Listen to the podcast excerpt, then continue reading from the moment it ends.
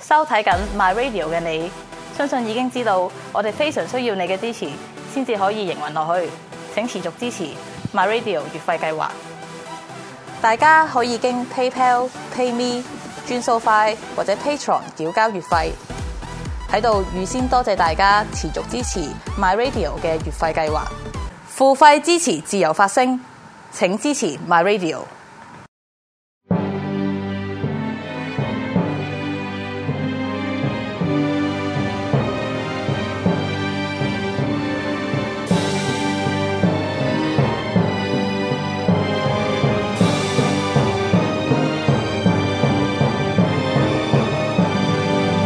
古今重要戰役一百回，主持梁錦祥、鐵男。第三節嗱，呢、個呢、個戰役要放喺成件事嗰度睇啦。成件事係點樣咧？我哋又就 recap 一次啊。我哋雖然就冇講晒，即係咁講，我哋冇 cover 晒成個戰役，就係、由日本佢一九四一年十二月。佢發動呢個偷襲珍珠港，跟住係點樣啦？嗱，我簡單講個過程啦。個過程就咁樣嘅。喺一九四一年嘅時候咧，就日本有一個即係危機感啦，就覺得羅斯福總統咧，美國羅斯福總統咧，佢會對日本對對日本進行全面禁運啊係嚇。咁、日本就當其時有一個諗法就係話咧，與其我俾你禁運，誒、我嘅石油基本上我唔可以維持誒、幾個月。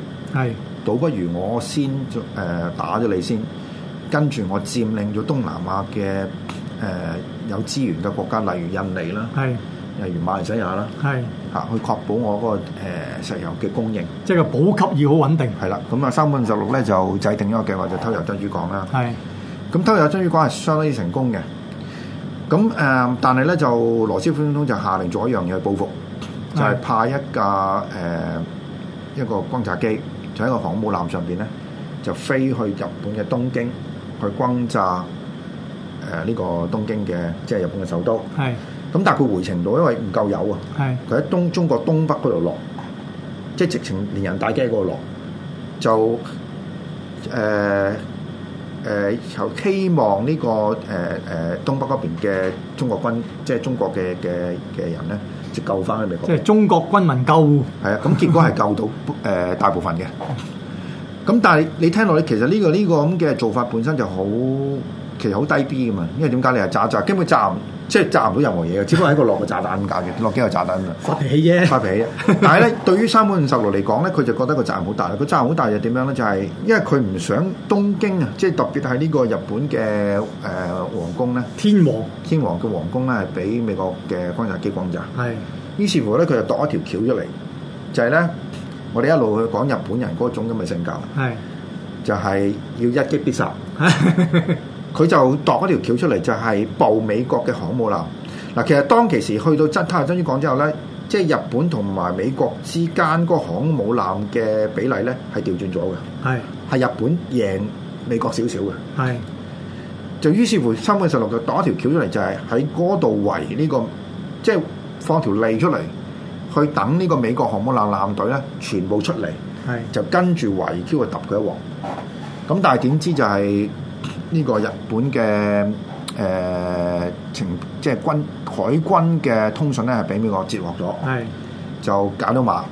結果咧就知道呢件事，就變咗俾人反圍攻。咁 嗯中途都只係我哋未講啊嘅，但係簡單嚟講就係嗰次戰役本身係全，即係世界軍事，即係海軍史上第一次係兩隊艦隊冇面對面嘅，係透過其中一隊嘅艦嘅嘅航母艦嘅艦隊嘅飛機炸另外一個航母跟住翻翻去係嘛？咁結果咧，當其時咧就係日本嘅航母艦，即係呢個聯合艦隊係係大敗，即係誒、呃幾即係幾隻航母艦係係係係損失咗，同埋損失咗好多好有經驗嘅機師。係但係實際上日本係未輸嘅。日你點解睇到日本未輸？因為日本當期係打到澳洲嘅差唔多，係啊，係嘛？即係成個成個即係太平洋嗰、個即係佔領嘅地方，其實未未倒轉嘅。係只不過喺中途島嗰度贏咗，即係美國佬贏咗。咁但係一輸咗咧，其實日本就大鑊啦。誒點解咧？佢嗰個生工業生產嗰個能力冇美國。咁好咯，嗱，你而家你叫美國美國佬做做做嘢航母艦會唔會咁難嘅？喂好快嘅呀，好快嘅，嚇！但係日本做一隻航母艦就好辛苦。最大話咩？做咗出嚟冇人揸，係啊，都唔夠人，唔夠人 啊！嗱，呢個咧就即係即係預告下點解咧？就係、喺美國咧，誒、你隨便揾條僆仔都識整誒整車嘅。係但係日本原來當其時，你要揾個整識整車人要 train 嘅。係啊係啊，係啊，呢個係日本嗰個工業化同埋美國工業化之間嘅分別，就係、日本個谷出嚟嘅，係其實有少少而家中國嗰個情況啦，係係谷出嚟嘅。日美國嗰個就係、佢真係咁樣嘅，佢真係工業化咁樣，所以去到呢度咧就開始日本就覺得好哇，即係個個個壓力好大。但係佢哋做咗好錯誤嘅嘢，就係、南太平洋嗰度，即係而家我哋講嗰個所羅門島嗰度咧，阿金馬迪出事嗰度就喺所羅門島係嗰啊度。係啊，就喺呢度打嘅時候咧，誒、到今日可以見到一樣嘢，就係佢哋死守嗰度派咗好多日本，即係係係係 senior 有經驗嘅士兵喺嗰度，係就結果咧喺嗰度咧就同美國打一次之後咧，就俾馬亞瑟即係打贏咗。係。咁而家歷史上係點點點寫呢場嘅戰役咧？呢場戰役咧，其實又係即係話係啊盟軍反攻反攻嘅其中一個轉捩點嚟嘅。啊，咁啊嗱其實個轉真正嘅轉捩就喺呢度，係嗰場哦就唔咁啊喺唔喺中途島戰役嗰度。最主要其實就因為啲日軍咧喺嗰啲島度咧，島與島之間咧係全靠啲船咧去補給噶嘛。係啊，咁啊，如果啲補給船去唔到啲島度咧，嗰啲佢喺唔島係上佢唔面係靠飛機喎，唔係靠飛機因為係點解佢飛機上佢已經掌握唔到嗰個空中優勢。係啊，咁後咪佢個佢啊，全靠啲船補給呢啲島上面嘅軍民嘅。嗰啲軍人因為啊，因為後來因為得唔到補給，因為個嗰個啊，即係嗰個海防嗰啲咁樣咁樣嘢，大部分已經俾美軍咧已經截斷咗啦。咁所以變咗好多誒呃日軍咧喺啲島度咧。就已經係冇晒嗰個即係補給啦。當我成日話打仗打補給，你冇補給即係冇得打。唔係，其實佢當其時，佢哋點解派魚雷艇出去咧？實際上嗰啲嗰啲日本嘅軍艦唔係我嚟打㗎，係係我嚟做補給嘅人。係啊，佢哋點解派魚雷艇就想射 Q 沉佢，就係等佢哋補給冇咗。補給唔到啊係補給唔到啫。咁啊，同埋咧，誒裏邊咧仲有一樣嘢就係因為誒呃呢、個日軍咧對一個叫做誒、呃亨德森機場咧就好重視嘅。嗯咁但係嗰陣時咧就落咗喺美國手，咁嗰陣時咧啊日本咧有一個錯誤決定咧就係、就派咗好多兵咧，希望奪回呢個亨德森機場。嗯，結果咧又陷入泥沼啦。唔係佢輸得最金，其實喺呢度， 係即係喺而家呢個呢個咩啊瓜瓜島我哋叫瓜島戰㗎啦瓜島呢個戰役。啊咁當其時馬來西亞個將軍用嗰個嗰個策略係咩咧？就叫 island hopping。係就 係咧跳島戰術，佢打完一個島再打一個島，另外打另外一個島咁樣嚇。咁所以佢呢個咧就誒、呃本身咧就係、誒一個馬亞瑟喺嗰度體現到佢個戰略嗰個思維嘅一個情況嚟咯。啊咁呢個瓜島戰役咧，其實佢主要咧有三場陸戰。嗯五場海戰同埋有不斷嘅空中嘅戰鬥。咁、嗯但係喺啊，因為你嗰個日本，因為佢始終係啊補給唔夠啦，同埋嗯誒當時雖然話即係講啊話呢個日本航母咧係多過美軍。但係其實佢嗰啲航母咧，好多其實係由商船改造嘅，咁所以咧變咗嗰、即係個個係名咯。啊，嗰、個嗰個能性能唔咧。係呢個亦都睇到日本仔嗰啲嘅即係誒文化問題啊。唔知而家仲係咪咁樣啦？就好要面啊！喂，而家古惑好多啦！而家嗰啲咪出雲號嗰啲唔話俾你聽，誒、我哋冇我哋冇航母，我哋只有直升機機升降升降艦，係啊我哋冇航母 嘅。其實咧，嗰啲咁嘅直升機升降艦咧，真係航母。 唔係㗎，佢都開始擺到 D F 三十五喺上面㗎啦。但係佢開頭話佢同美軍嗰嗰陣誒誒誒，因為佢憲法上係唔准有唔俾㗎嘛，咁所以佢憲法上佢唔可以有航母同埋你唔可以起噶嘛。你嗯但係你起嘅時候，佢話我哋起嗰啲唔係航母嚟嘅，係叫直升機搭載艦或者直升機升降艦，就唔係航母。但係其實咧，而家啊話成個日本係有四隻航母嘅輕型航母。冇噶啦，佢佢嘅理論上佢已經有一隻有一支航空艦隊噶啦，啊航母艦隊。不過問題就航航母艦隊而家仲有冇用咧？呢、個我就自己好懷疑啦。我咪即係仲有啊但係一樣嘢喺度就係話誒，全個亞洲佢唔需要外人，佢靠自己個科技，靠自己嘅力量，佢可以起到航母。一百年前我已經做到啦。咪一百年，佢到今日佢仲咧更加先進啦。但你睇下，即係即係誒啊中國咧，到今時今日咧，嗰啲航母基本上都係借翻嚟噶嘛，借翻嚟抄，同埋抄出嚟嗰啲技術都唔夠人哋好噶嘛。嗯所以其實你將來真係要打海戰咧，即係未必有着數。係啊，好啦，咁嗱呢個日本嘅情況當其時你其實你睇到咧就係發展到呢個中途島戰役之後咧就好頑固。啊係誒、呃其實南太平洋嗰度島我都唔知而家戰略個 個個意喺邊度， 我都唔明佢。即係唔知啦，係嘛？我我要再研究一陣唔係啦。佢我睇落去係睇落去就冇乜，咁其實冇乜戰略意義唔嘅係。感覺上係係係面子係面子同埋你爭哦，你贏咗我要贏翻你嗰只咯。係啊，嚇！咁但係誒、呃美國佬就睇穿咗呢樣嘢啦。啊咁誒、呃美國佬有個好着數就係佢佢兵源不斷，係即係你同佢砌落去咧，佢佢不斷可以生產到出嚟啦，即係個個武器啦，誒、而且係即係有改善啦。人佢從來都唔缺，係同埋人嘅質素咧，雖然好 雖然唔係好好，但係佢勝咗一樣嘢，佢係佢佢佢基本上佢佢個兵源佢唔缺嘅。係。啊！所以佢一入佢，尤其打海戰添啦，打海戰佢佢佢唔會差得你嘅日本。